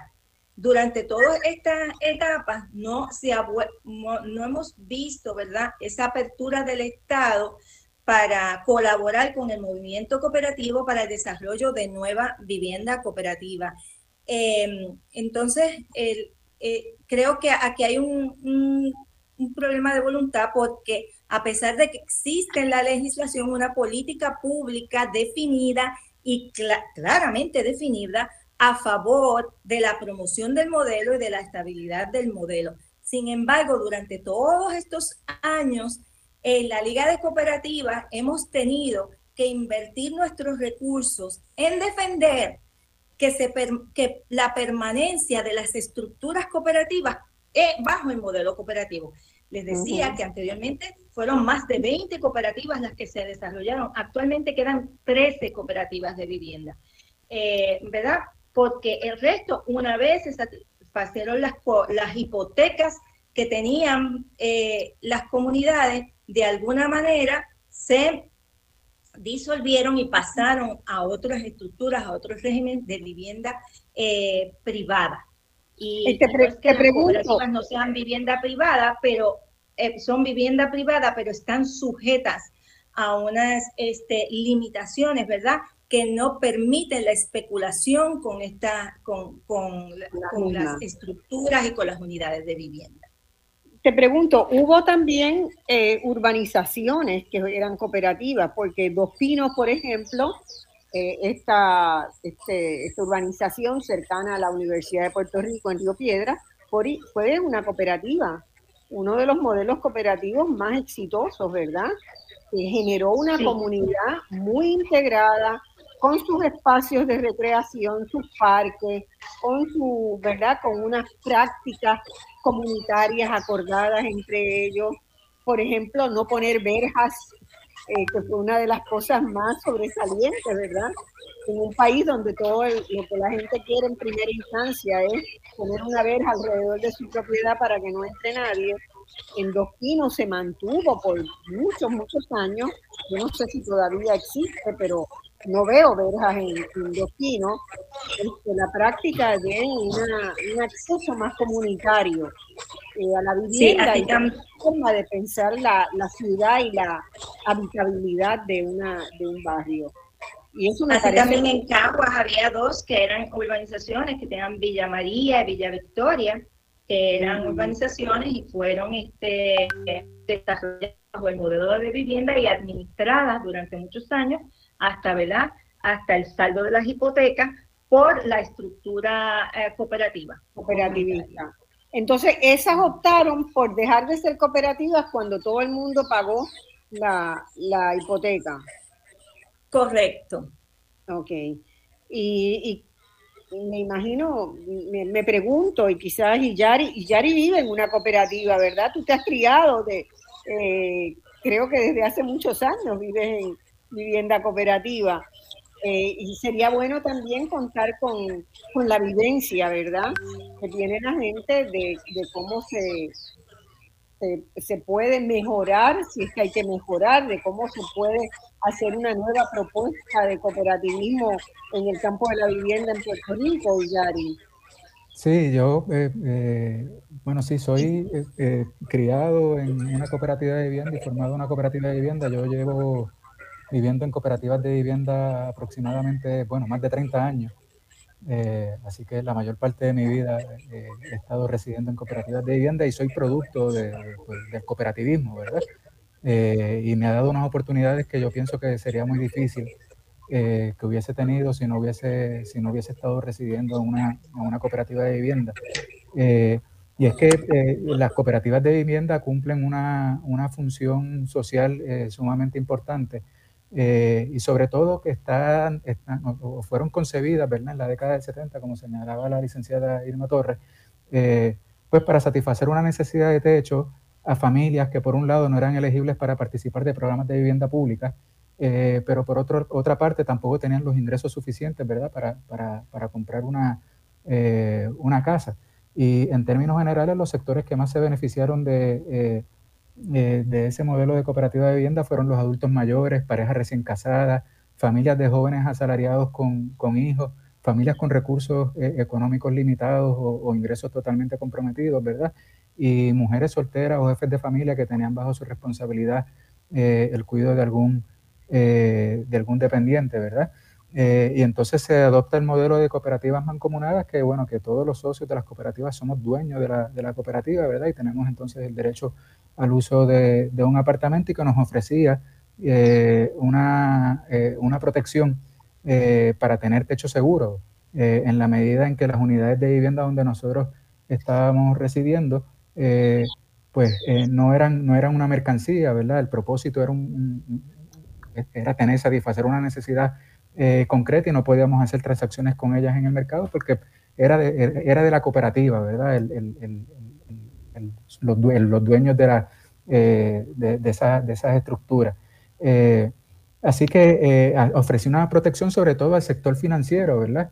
Al, sector bancario que, que comentabas ahorita, Marcia, cuáles eran las razones posiblemente para que no se construyeran más cooperativas de vivienda, pues una de las contenciones que yo que tengo es que en la medida en que la economía de Puerto Rico eh, eh, se va eh, teniendo una, una, ¿verdad? una inclinación o, el sector financiero está teniendo una mayor participación en la actividad económica, pues, de, pues construir cooperativas de vivienda mancomunada pues no son no resultan beneficiosos, no resultan rentables para ese sector financiero, para ese sector bancario, porque son unidades de viviendas a través de las cuales no puede hacer transacciones eh, en, el... No pueden ganar. no, pueden, no pueden obtener no pueden ganar más allá del interés que, ¿verdad? Este, que se ha pagado eh, durante... Sí, y, bueno, en el caso de las cooperativas de vivienda mancomunada, eh, en las que se crearon en la década del 70, y la licenciada Irma Torres me puede corregir, fueron cooperativas de vivienda donde el Departamento de, de, la Vivienda de Estados Unidos este, participó activamente ¿verdad? en el desarrollo de esas de esas viviendas, incluso las subsidió a través del pago de unas tasas de interés eh, más bajas, de manera tal de que las familias que eh, tenían unos recursos limitados pudieran tener acceso a un techo seguro sin la amenaza de que lo fueran a ejecutar por un banco, por una institución financiera eh, y pagando rentas muy módicas. Por ejemplo, yo resido ahora en, una cooperativa de vivienda y digamos que yo pago alrededor de 350 dólares aproximadamente, ¿verdad? por un apartamento con tres cuartos, sala comedor, cocina, cable TV incluido, dos estacionamientos, guardia de seguridad, un, parque pasivo con pista de caminar, cancha de baloncesto, ¿no? Eh, si se me daña algún, eh, si tengo algún desperfecto en el apartamento eh, de plomería, de electricidad, etcétera, los empleados de la cooperativa vienen a repararlo, no tengo que pagar un plomero, no tengo que pagar un electricista. Así que ciertamente son muchos los beneficios que, uno deriva de, de, las cooperativas de vivienda mancomunada. Y eso, fíjense, yo creo que la mayor parte de la población no sabe de eso, de esa posibilidad. Sí, de hecho, y, además ubicado, Marcia, que no lo comenté, eh, en una zona céntrica del área metropolitana, ¿verdad? Estoy a 15 minutos del trabajo, eh, estoy a 15 minutos de las escuelas de, mis hijas, ¿no? Eh, así que desde esa, desde esa perspectiva, yo pienso que el modelo de cooperativas de vivienda mancomunada debe continuar promoviéndose, ¿verdad? Y, retomarse esa iniciativa, sobre todo en un contexto donde hay una gran necesidad de vivienda en el país. Sí, como les decía, en aquel entonces la Administración de Fomento Cooperativo facilitó que el, eh, se ¿verdad? Que hubiese un programa, hubiesen unos programas de financiamiento del gobierno federal, que entonces facilitaba el financiamiento de una sola hipoteca a la cooperativa, que era colectivo, ¿no? Así que, que eh, en este caso la cooperativa era la que obtenía el financiamiento y era la dueña de toda la propiedad. Obviamente la cooperativa conformada por los socios, ¿verdad? Entonces, este, la propiedad es colectiva, es de la cooperativa. Eso es lo que eh, se refiere cuando habla de vivienda mancomunada. Así que las unidades de vivienda, que son, son, aquellos espacios que son susceptibles de aprovechamiento independiente, pues entonces son las que se le adjudican a los socios, que a su vez hacen aportaciones económicas a la cooperativa para el pago de la hipoteca y sufragar entonces los costos de administración y mantenimiento del inmueble. O sea, eso es cuando hay espacios que se pueden utilizar para oficinas, para negocios, dentro del mismo edificio. Es que siempre, aunque no hayan esos espacios, hay elementos comunes como por ejemplo la tierra, los pasillos, la estructura misma, este, los ascensores, los este, eh, espacios de estacionamiento, la caseta del guardia, lo que, lo que él habla, ¿verdad? De los espacios comunes de, esparcimiento de la comunidad y también las oficinas, lo, lo, que son las oficinas de la cooperativa. Este, hay cooperativas que cuentan con, con huertos, este, con espacios para caminar, para hacer ejercicios, la lavandería. O sea, hay una, una infinidad de elementos comunes que son propiedad de la cooperativa y es responsabilidad de los socios hacer aportaciones económicas para, para poder darle mantenimiento y administración adecuada. Eh, te pregunto, eh, le pregunto a los dos, ¿verdad? Eh, la, la ley, tú, comentabas que la ley original era mucho más eh, general, de la palabra que usaste, que la que hay hoy. ¿Qué quiere decir eso? Mirando a futuro, mirando a futuro, y Yari y Irma, eh, que ustedes han vivido la experiencia, que la han estudiado, que la siguen cotidianamente. ¿Hay trabajo todavía legal hay enmiendas que sería necesario hacer a la actual ley de cooperativas que creo que data del 2001, 2002, ¿verdad? Por ahí. 2004. 2004. 2004. Fue una ley que se trabajó. De hecho, este, que estaban hablando anteriormente de Sila Calderón, ¿verdad? Fue bajo la administración de, de Sila Calderón que logramos este, eh, la aprobación de esta ley donde se adelantaron a este, bastantes cambios precisamente a los artículos 35 y, 30, y se añadió el artículo 35A a la ley 239, que es la ley que rige a todas las, cooperativas que no sean del sector financiero o de otros eh, tipos especiales regidas por otras leyes.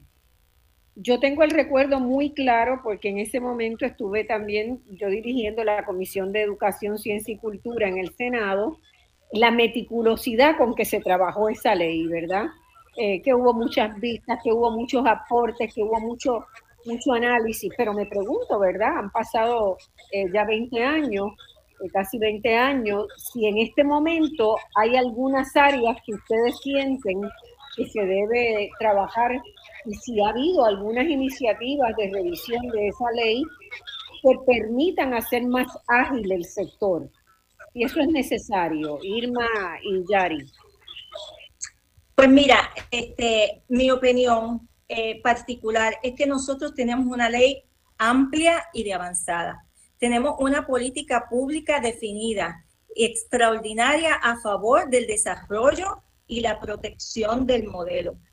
Eh, y nuestra ley es sumamente amplia. Mm, para ponerte un ejemplo, anteriormente la compañera de Uruguay nos estaba hablando, nos estaba hablando de diferentes modalidades que ellos tienen, este, como las cooperativas de ayuda mutua, las de ahorro previo, eh, que ellos, ¿verdad?, estructuran para, para poder, em, de alguna manera, a tener unos, unos tipos de, de organización legal que respondan a las necesidades inmediatas de, de, su cultura o de su historia eh, actual en ese momento. La nuestra es una ley bastante amplia. De hecho, en Puerto Rico ha habido diferentes modalidades desde siempre de cooperativas de vivienda, cooperativas de solares, cooperativas de hogares, cooperativas de, de, eh, eh, de hogar en su sitio, que se le, llamaban antes. Este, y están las cooperativas que habló el compañero mancomunadas y las cooperativas de titulares de vivienda. La definición de cooperativas de vivienda de la ley 239 es sumamente amplia y señala que las cooperativas de vivienda son las que se dedican a la administración, a la compra, construcción, venta, eh, alquiler y a cualquier otro tipo de actividad relacionada con la vivienda. Es decir, que cualquier iniciativa, ya sea este, por que sea gubernamental, ya sea que sea de desarrollo o ya sea que sea comunitaria y para lo que sea, cabe dentro de lo que es eh, el cooperativismo en Puerto Rico. Entonces, básicamente lo que en nosotros nos ha estado faltando es recursos, recursos para organizar las cooperativas y tal vez este, pienso que un proceso de educación genuina a las comunidades, de conozcan alternativas en el modelo de vivienda y un compromiso eh, gubernamental y del mismo movimiento de este, apoyar y sustentar a esas iniciativas comunitarias es lo que nos viene faltando porque la legislación es bastante amplia y, y la legislación también le da espacio a la, por ejemplo, a la Comisión de Desarrollo Cooperativo y al mismo COSEC para que puedan estructurar reglamentación que, que sea necesaria para dirigir los eh, diferentes diseños que, que, que, sean necesarios de tiempo en tiempo. O sea que a lo mejor siempre las cosas se pueden mejorar, siempre se pueden perfeccionar, pero no, tenemos, no tenemos un problema de, de, de en la, serio en la legislación. Déjame preguntarle a Yari. Y Yari, ¿tú piensas que se podría, que la, para crear algo similar a un fondo de financiamiento, ¿verdad? Que en el caso de Puerto Rico puede proveer de diversas fuentes. En el caso de Uruguay ya eh, Alicia nos, nos explicó, ¿verdad?, cómo originalmente tenía un tariz y ahora se integró en el presupuesto del Ministerio de Vivienda que claro, tiene la desventaja de que cuando hay eh, un cambio de gobierno, pues puede subir o bajar. Pero pienso yo, por ejemplo, eh, pensar en una fórmula como la de la universidad, una fórmula fija de un por ciento que pueda ir a un fondo nacional para el financiamiento. O sea, que es un fondo que se, que se renueva permanentemente, porque en el caso de la vivienda la gente paga hipoteca, pagaría hipoteca. ¿Pensaría Yari que podría algo así pensarse, generarse? Sí, yo pienso que se pueden buscar diferentes alternativas, ¿verdad?, para poder financiar eh, más cooperativas. Eh, yo eh, particularmente, ¿verdad?, pienso que lo que deben formarse son cooperativas mancomunadas. Ahí podremos, pues, posiblemente tenga una, una opinión distinta a la licenciada Irma Torres sobre las cooperativas de titulares, que después sí eh, podemos conversar sobre al, respecto. Pero pienso que hay, pienso que hay alternativas para financiar modelos de cooperativos, ya sea eh, como tú planteas, Marcia, ¿verdad? A través de una fórmula y separar un por ciento del presupuesto general del país para incentivar cooperativas de vivienda. Eh, y, buscar, digamos, otros otros fondos, porque yo pienso que las posibilidades están, ¿verdad? y la necesidad además está eh, pensando, pensando, por ejemplo, incluso en la cantidad de estorbos públicos, ¿verdad?, que hay en estos momentos eh, en, el, en, el, en, el, país. Eh, ya también existe un mecanismo, ¿verdad?, para entonces habilitar esos, esos espacios y, para diferentes usos, incluyendo vivienda, y, y, pienso que las viviendas cooperativas mancomunadas pueden ser una, una, una opción, ¿verdad? Se pueden establecer acuerdos colaborativos eh, eh, con, entre, el, entre el movimiento cooperativista y el gobierno de Puerto Rico y el gobierno de, Estados Unidos, ¿verdad? Para que se incentiven esas viviendas de interés social eh, de manera tal de que pues las familias puedan, puedan tener acceso a las mismas. Eh, una, una cosa, cuando tú mencionas, ¿qué estás pensando exactamente? Eh, ¿Un impuesto sobre las viviendas abandonadas? o que sean que se eh, que se habilite más ágilmente el gobierno para tomar esa, esas viviendas abandonadas. Sí, sí, lo que, lo que, lo que, estoy, lo que estoy pensando es lo siguiente, ¿verdad? O sea, nosotros sabemos que en, en Puerto Rico hay una necesidad de vivienda real, pero es fundamentalmente una necesidad de vivienda de interés social.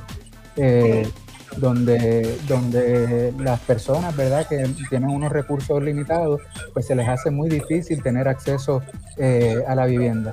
Y me parece que un mecanismo eh, para satisfacer esa necesidad es utilizar las estructuras existentes, ¿verdad? Hay organizaciones que trabajan con el tema de los estorbos públicos desde la perspectiva social, como por ejemplo el Centro para la Reconstrucción del Hábitat, que eh, han establecido, ¿verdad? han estudiado ese, eh, ese tema y han señalado que mientras la crisis de vivienda se profundiza en el país, el abandono de las propiedades ha, aumentado, ¿verdad? Eh, sí, tú tienes un montón de viviendas desocupadas y un montón de necesidad de viviendas para habitar. Exactamente. y el, de terrible, ¿verdad? Media ciudad vacía y, y media población necesitando vivienda. Y de hecho el lema de esa organización es que no hayan eh, gente sin techo ni techo sin gente, ¿verdad? Así que en, en, los últimos, en los últimos años se ha legislado herramientas para facilitar a los municipios y a las comunidades manejar de forma efectiva el problema de, de, la, de los abandono, del abandono de viviendas, ¿verdad? Eh, pero esa, esas herramientas no se han aprovechado por falta de conocimiento, por limitaciones económicas, eh, por la presunción de, los, de, que los programas de reducción de estorbos públicos son lentos y, y, eh, y costosos, ¿verdad? Así que entre, esas, entre esas herramientas disponibles está, por ejemplo, Marcia, la creación de unos bancos de tierra eh, comunitarios. Eh, los bancos de tierras comunitarias fundamentalmente son corporaciones municipales sin fines de lucro, que el propósito es la adquisición y la rehabilitación de, propiedades abandonadas, vacantes o en, o en RINA, para restaurarlas para un uso, un uso productivo. Y ya ese, ese modelo se ha implementado en Estados Unidos con éxito, así que, que funciona. Y el Código Municipal de Puerto Rico eh, dispone para la creación de bancos de tierras comunitarias eh, facilitando la estructura legal, ¿verdad?, para recibir eh, propiedades a través del programa de manejo de estorbos públicos y fomentar entonces la reutilización de esas eh, de viviendas ah, de manera accesible para la, para la comunidad y uno de esos modelos de facilitar esas viviendas a través, desde mi perspectiva, a través de las cooperativas de vivienda mancomunadas. De hecho, en el municipio de, de Toa Baja ya hay un banco de tierras comunitarias que se creó, me parece que fue en el año 2021, eh, así que es un modelo que se puede explorar por el movimiento cooperativista. En tu Baja, dice. En tu Baja, en tu Baja. En en Baja. Eh, Y eh, pregunto, no sé si, si, es a partir de esa misma ley que se han hecho los fideicomisos de tierra para agroecología y agricultura orgánica eh, pues en términos de si, yo, si, no, la misma ley, eh, entiendo que no, pero bueno, no soy, eh, o sea, no tengo Porque hay, hay proyectos también que se están utilizando, ¿verdad?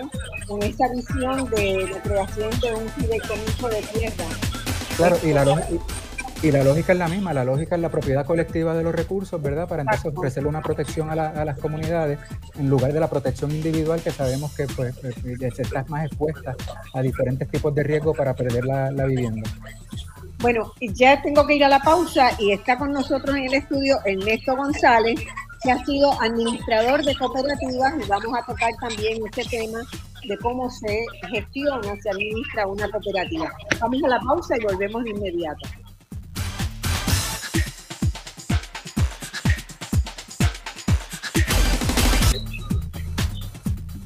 Bueno, amigos y amigas, volvemos y ahora en el último segmento de este programa de Voz Alternativa, donde hemos dedicado el programa a examinar, a tomar de donde dejamos el programa de la semana pasada de análisis de la situación grave de la vivienda en Puerto Rico, para empezar a explorar las posibilidades que tiene el cooperativismo como un factor que pueda ser un instrumento fundamental en contribuir a una solución creativa, viable, honesta, de eficacia y de eficiencia en términos de costo y de viabilidad para el grave problema del acceso a la vivienda digna en Puerto Rico. Eh, con nosotros han estado personas en este programa que han tenido una larga experiencia, tanto trabajando con movimiento cooperativista, particularmente en el sector de la vivienda. Incorporamos ahora al joven Juan Ernesto González, que administra cooperativas, eh, tarea que entiendo que aprendió de su padre, que también dedicó su vida al cooperativismo y particularmente a la gestión de cooperativas. Y es un elemento muy importante este, de esto. Así que bienvenido, Juan Ernesto. Eh, un saludo muy especial. Saludos a todos. Agradecer la invitación y desearle buenas tardes.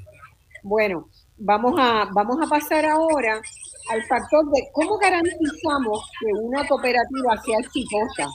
¿Cuáles serían los elementos que hacen a que una cooperativa de vivienda pueda funcionar bien, eh, no genere problemas a la gente, que sea como dice Yari. Yo quiero empezar con Yari, que tiene una experiencia tan positiva a lo largo de toda su vida de vivir en una cooperativa, para que nos identifique qué elementos eh, son, serían esos elementos virtuosos de la gestión de una cooperativa para después ir con, con Juan Ernesto y con Irma que complementen. Yari. Sí, bueno, eh, pues desde mi perspectiva son varios, ¿verdad? Eh, primero, el, en, términos, en términos económicos, eh, mi familia y posteriormente yo, ¿verdad? Nos vimos beneficiados por las cooperativas mancomunadas en la medida en que pudimos acceder a un techo, a un techo seguro, a un precio más bajo de lo que uno pagaría en el mercado.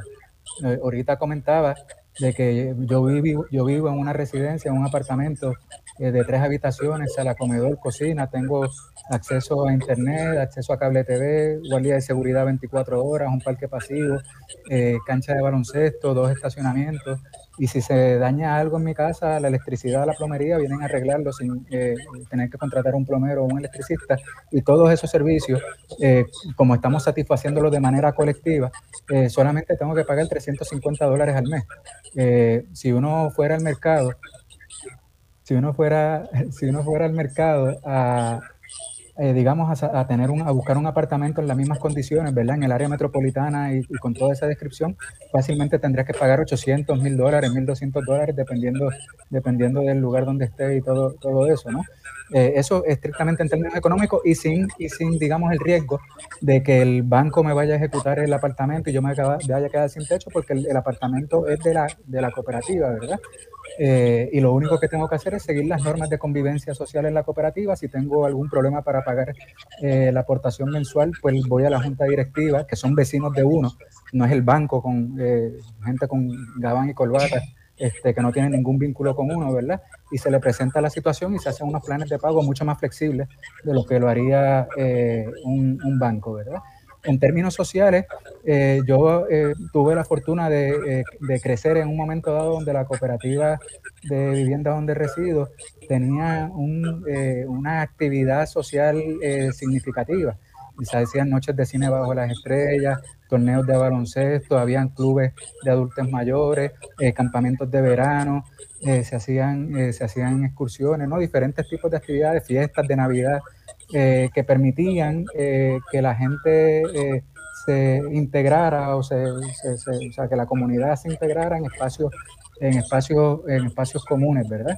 Este, y se daba ese sentido de pertenencia, ese sentido de identidad de identidad comunitaria. Y pues eso pues incidió, ¿verdad?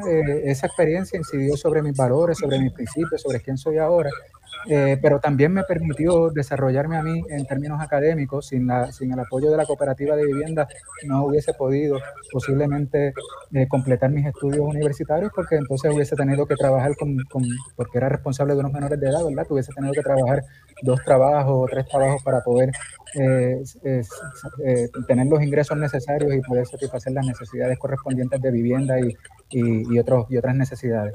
Así que eh, eso ha incidido en mí, en quién yo soy como persona, en mis valores, en mis principios, en mi forma de ver la vida, en mi forma de ver la sociedad.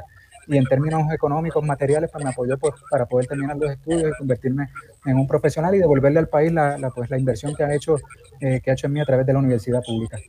Y mucho que le estás devolviendo a Puerto Rico. Eres una de las personas más reconocidas eh, que está haciendo unos aportes extraordinarios, que estás este, siempre disponible para hacer educación ciudadana, además de lo que aportas a la formación de nuevos estudiantes en la Universidad de Puerto Rico, ¿verdad? Así que... Gracias por eso, gracias por eso, Marcia. Sí, sí, tú sabes que soy fanática tuya, así que tú lo sabes. Eh, me parece extraordinario. Yo quisiera ahora, eh, ¿verdad? En algunas conversaciones que he tenido, no siempre la gente tiene esas experiencias tan valiosas, ¿verdad? Ha habido proyectos de cooperativa que, que, han perdido, o digamos que la generación inicial envejeció, ya no está, y que hay mucho más individualismo. Todo eso son riesgos, ¿verdad? Que pueden pasar. Todos esos son riesgos. Irma, ¿cómo tú ves eso, esa situación? Y después voy con, con Juan para que explique cómo, cómo se logra ese ambiente que, plantea. Mira, este, en primer lugar, este, decirle al compañero Iyari, ¿verdad? Que escucharlo, pues es em, como un bálsamo para, para nosotros los que, los que hemos dedicado cierta cantidad de años este, de nuestra vida en, eh, ¿verdad? trabajando para el modelo y demás, y, saber que una persona joven este, ¿verdad? encontrado en el, en el modelo de vivienda cooperativa estas oportunidades, pues para nosotros es sumamente eh, eh, reconfortante, ¿no? Y como que una inyección para seguir trabajando en esta línea. Bueno, y contestando a tu pregunta, ¿qué hace el modelo exitoso? Yo creo que se puede resumir en el, la sujeción al ordenamiento cooperativo. El ordenamiento cooperativo en sí provee eh, las bases para el desarrollo de cualquier organización, incluyendo la organización comunitaria y de vivienda, y, en cualquier este, modelo de estructura política eh, de una manera más justa y equitativa, ¿verdad? Eh, para todos. Entonces, esta sujeción a los principios y valores del cooperativismo redundan en qué? En una sana administración, en este, porque tiene unos procesos de dirección comunitarios, eh, este, participativos, democráticos, en una sana convivencia, porque está, eh, están sujetos, ¿verdad? A, una, a unas reglas particulares y a un compromiso comunitario para el cumplimiento de, esa, de esas reglas este, y, y a los requisitos de ese modelo y que a la vez pues llevan a las personas a tener y a, los miembros, ¿verdad? A tener mayor conciencia social y este y, alejado de, de, los, de los procesos individualistas y demás. O sea, que entienden el modelo, lo llevan, ¿verdad? Porque hay también un principio de educación, lo llevan a entender el modelo y a entender la importancia de que todos este, rememos para el mismo lado para que haya una sana convivencia social. Así que sana convivencia social y sana administración, sujeción a los principios del modelo, yo creo que eso es lo que lo hace exitoso. Y en efecto, las cooperativas de vivienda han sido exitosas modelos de interés social, pero que, han dado cátedra de lo que es, este, como, como bien señala el compañero, una sana administración comunitaria. Claro. Eh, bueno, ¿cómo se hace una sana administración comunitaria, Juan? Eh, pues Marcia, el, contestando la pregunta y tal vez añadiendo información a lo que acaba eh, de plantear la licenciada Torres, eh, en las cooperativas hay la seguridad de el derecho continuo y permanente a la vivienda. Eh, esto quiere decir, voy a citar el ejemplo del alquiler ordinario en el sector de bienes raíces. Una persona puede ser excelente inquilino, alquilando una habitación o un apartamento en el mercado de bienes raíces, no obstante, si en el día de mañana al casero le regresa a su hija luego de haber terminado un doctorado en un X país fuera de Puerto Rico, por solo citar un ejemplo, y la hija al regresar no tiene dónde vivir, independientemente del cumplimiento del inquilino con las reglas que haya puesto ese casero, él perfectamente podría decirle a ese inquilino, ha sido el mejor inquilino que he tenido, no obstante, mi hija necesita dónde vivir, por lo tanto, con antelación te estoy dejando saber que tienes que buscar dónde vivir. Ese riesgo no se corre con este derecho permanente ¿verdad? Y continúa la vivienda en las cooperativas, que basta con que el socio cumple obviamente con el pago de sus aportaciones mensuales, que como bien ya había comentado, es uno sumamente módico, diría yo que casi eh, idílico, irrisorio, ¿verdad? Estamos hablando de que todo eso que ya haya descrito, por una fracción de lo que se está pagando en el mercado, pues ciertamente no deja duda de lo que estoy planteando. Y obviamente esto a su vez le asegura eh, no solamente la permanencia a los socios en la cooperativa, sino también una calidad de vida, no solo por el hecho de la seguridad de techo, sino por ese componente social que ha venido describiendo Yari, también Irma. Yo, al igual que Yari, crecí en una cooperativa de vivienda, dicho sea de paso, nací en una. Como usted bien planteó, mi padre estuvo durante muchos años involucrado a lo que fue la administración de vivienda en Puerto Rico. Así que también tuve la gracia, ¿verdad? Y la oportunidad de vivir eso que Yari vivió y cómo obviamente toda esa actividad social, ese componente asociativo, eh, hace que uno no solamente conozca a través de lo teórico, sino viviendo, ¿verdad? En el día a día todos estos principios y valores que el cooperativismo defiende, ¿no? Sobre todo el que tiene que ver con entender desde que somos pequeños cómo se da la solidaridad, la solidaridad, perdón, a través de esas dinámicas que se tornan eh, comunes.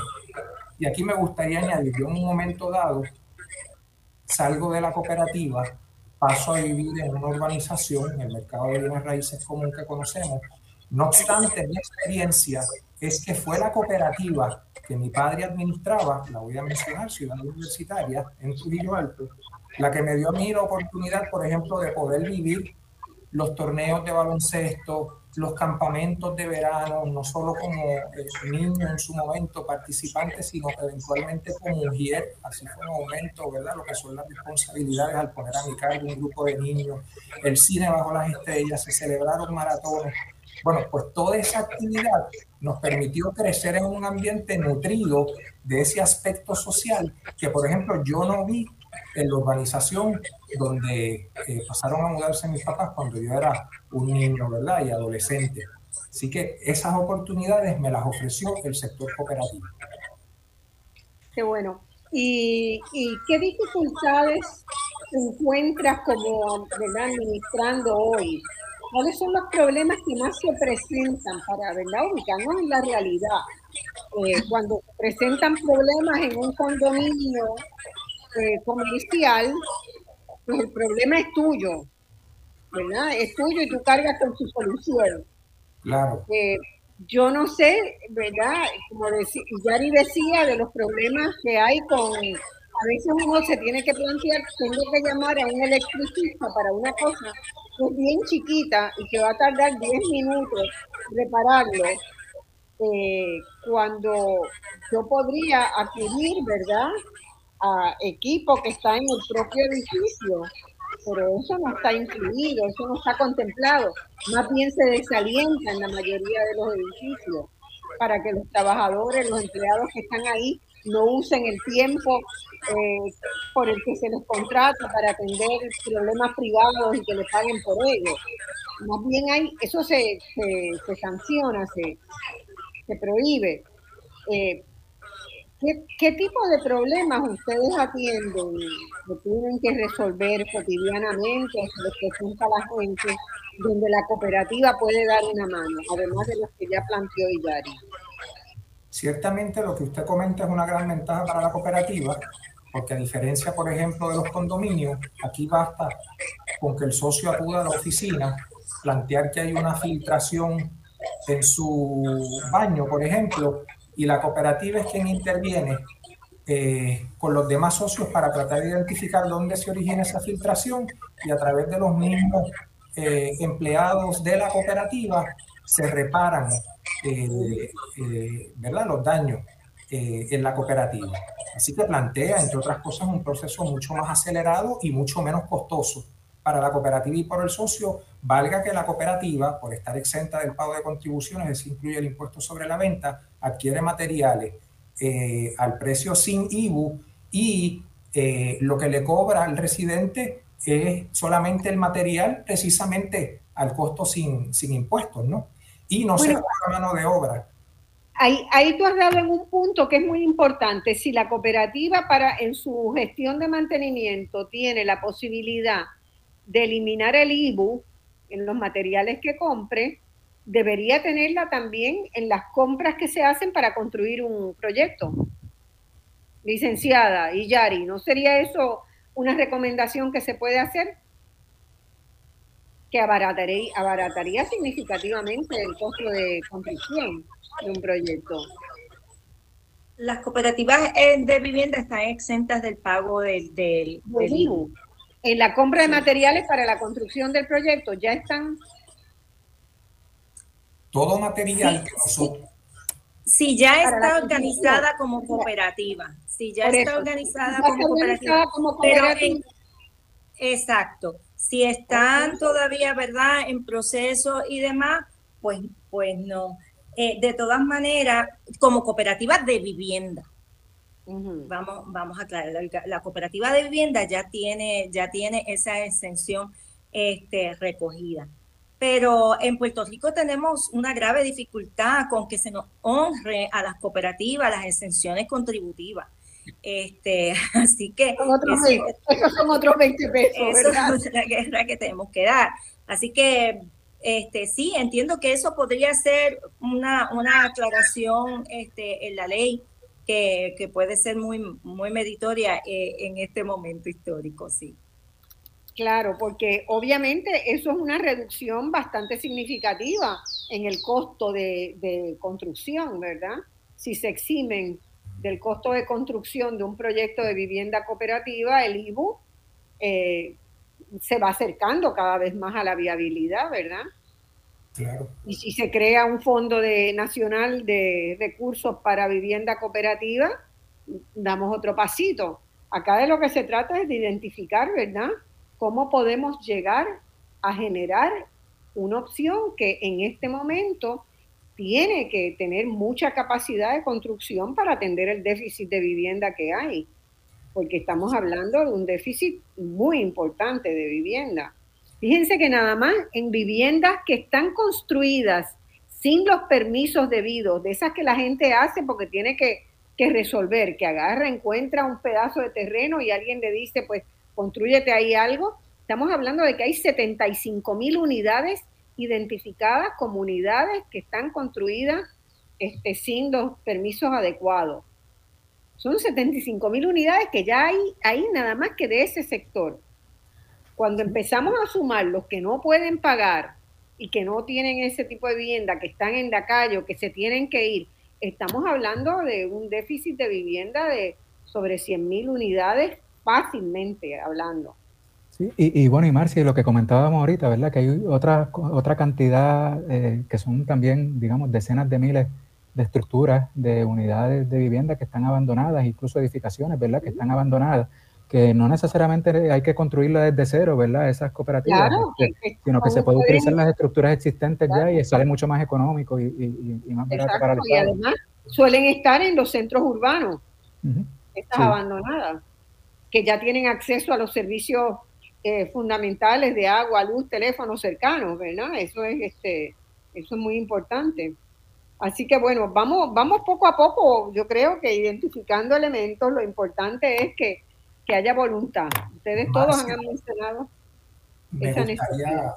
Me parece pertinente añadir, en atención a la pregunta, búsqueda de alternativas, que hay dos cosas que caben mencionar aquí bueno, la primera es que existe, además de la ley 239 del 2004, que es la ley general de sociedades cooperativas, en el 2011 se crea la ley 147, conocida como la ley del nuevo modelo de vivienda cooperativa en el país. Eh, perdóname, ¿cuándo se hizo esa ley? Está desde el 2011, la ley 147 del 2011, conocida como Ley de Nuevo Modelo de Vivienda Cooperativa de Puerto Rico. Esta ley se crea con el propósito, y leo, de ofrecer una alternativa mediante la cual atender el déficit de vivienda de interés social en Puerto Rico, estimular la economía y optimizar la gestión pública en el cumplimiento de las funciones de desarrollo de cooperativas mediante el establecimiento de un nuevo plan de construcción, conversión, adquisición y o rehabilitación para la creación de cooperativas de vivienda. La ley, entre otras cosas, delegó funciones incluso al Departamento de Vivienda. Este, y bueno, eh, hasta donde tengo entendido, la licenciada Torres me corrige si me equivoco, no se ha hecho uso todavía eh, de la ley, eh, tan siquiera para eh, los pocos intentos que han podido haber desde entonces hasta el presente, ¿verdad? Por la formación de una nueva cooperativa de vivienda. A eso debo añadir también que recientemente me enteré que el sector de ahorro y crédito cooperativo hizo un desembolso sólido, estamos hablando de millones de dólares para la rehabilitación del hotel El Conquistador en Fajardo. Así que un poco apelando a lo que la licenciada decía y Heriberto Martínez al comienzo, ciertamente el gobierno tiene eh, la capacidad, por lo menos a nivel de, eh, teórico, ¿verdad? porque las leyes están ya escritas, eh, para que si se unen las voluntades y si se quiere, ciertamente lo del conquistador es un ejemplo de cómo, respondiendo al principio de cooperación entre cooperativas y el sector de ahorro y crédito que va en crecimiento, no solo en total de socios, sino en total de capital, se une de la misma manera para que se preste para la formación de cooperativas de vivienda, yo creo que no hay limitaciones en ese aspecto. Licenciada, ¿está de acuerdo con eso? Sí, mira, la, ley este 147, como bien señala él, este, es del 2011, le eh, emplaza al Estado, a las diferentes agencias para que desarrollen un plan y hagan un plan estratégico de desarrollo de vivienda cooperativa eh, y demás. Por eso les decía ahorita que nuestro problema no es uno de legislación, porque eso este, ¿verdad? Es una opinión personal, no estoy aquí hablando por la Liga de Cooperativa, pero eso es letra muerta, nadie en el, las estructuras estatales de ese tiempo para acá le ha hecho caso. Ese plan, a pesar, plan no se ha hecho, ese plan no se ha hecho. A pesar de que es un documento que llevamos a todas nuestras reuniones y lo presentamos y demás, pero eh, ciertamente no se ha hecho nada con eso. Bueno, tenemos, que eh, acudir, tenemos que acudir a los legisladores a ver que le metan mano a pedir una investigación, porque eso no se haya eh, hecho. Sí, y con relación a los fondos, volvemos, ciertamente. estamos terminando, un minuto, Irma, un minuto tienes nada más, porque estamos terminando. ya sea para desarrollar vivienda desde cero o para rehabilitar estructuras existentes hay una necesidad extraordinaria de recursos económicos. Este, y eso es lo que necesitan las organizaciones ah, cooperativas o las iniciativas comunitarias que eventualmente se conviertan en cooperativas para poder este, estructurar los edificios que eventualmente albergarán a las familias de esas comunidades. Entonces, hay instrumentos que se pueden utilizar. El, cooperativismo financiero puede ayudar, pero ellos a su vez están sujetos a unos requisitos de ley y regulaciones y, hay unas garantías que puede dar el Estado. Y, Yari, una última oración porque estamos ya con la, con la pausa encima. No, no, simplemente agradecer la oportunidad para conversar y, nada, eh, exhortar, ¿verdad?, que se adopte el, modelo de cooperativas de vivienda mancomunada como una alternativa de techo para, de interés social para las decenas de miles de personas que están buscando casa y no, y no encuentran. Bueno, recursos hay, voluntad política falta, leyes hay, recursos hay, voluntad política falta. Vamos a seguir hablando de eso el 14 de enero ya estamos preparando ese programa que va a ver cómo lo hacemos. Dos alternativas, buscando soluciones también a los problemas de Puerto Rico. Muchas gracias. Nos vemos el próximo domingo. El próximo domingo entrevistamos a Sila María Calderón sobre el libro. Después, el 24, tenemos nuestra sorpresa de Nochebuena con Mapellé, con Chabela, con mucha gente que es muy linda que va a estar dándonos la Navidad. Después nos vamos al programa de fin de año de perspectivas para Puerto Rico, luego Reyes y volvemos el día 14 de enero a seguir con el tema de la vivienda y el cooperativismo. Muchas gracias, esto ha sido Voz Alternativa una vez más con Marcia Rivera y los espero la semana que viene.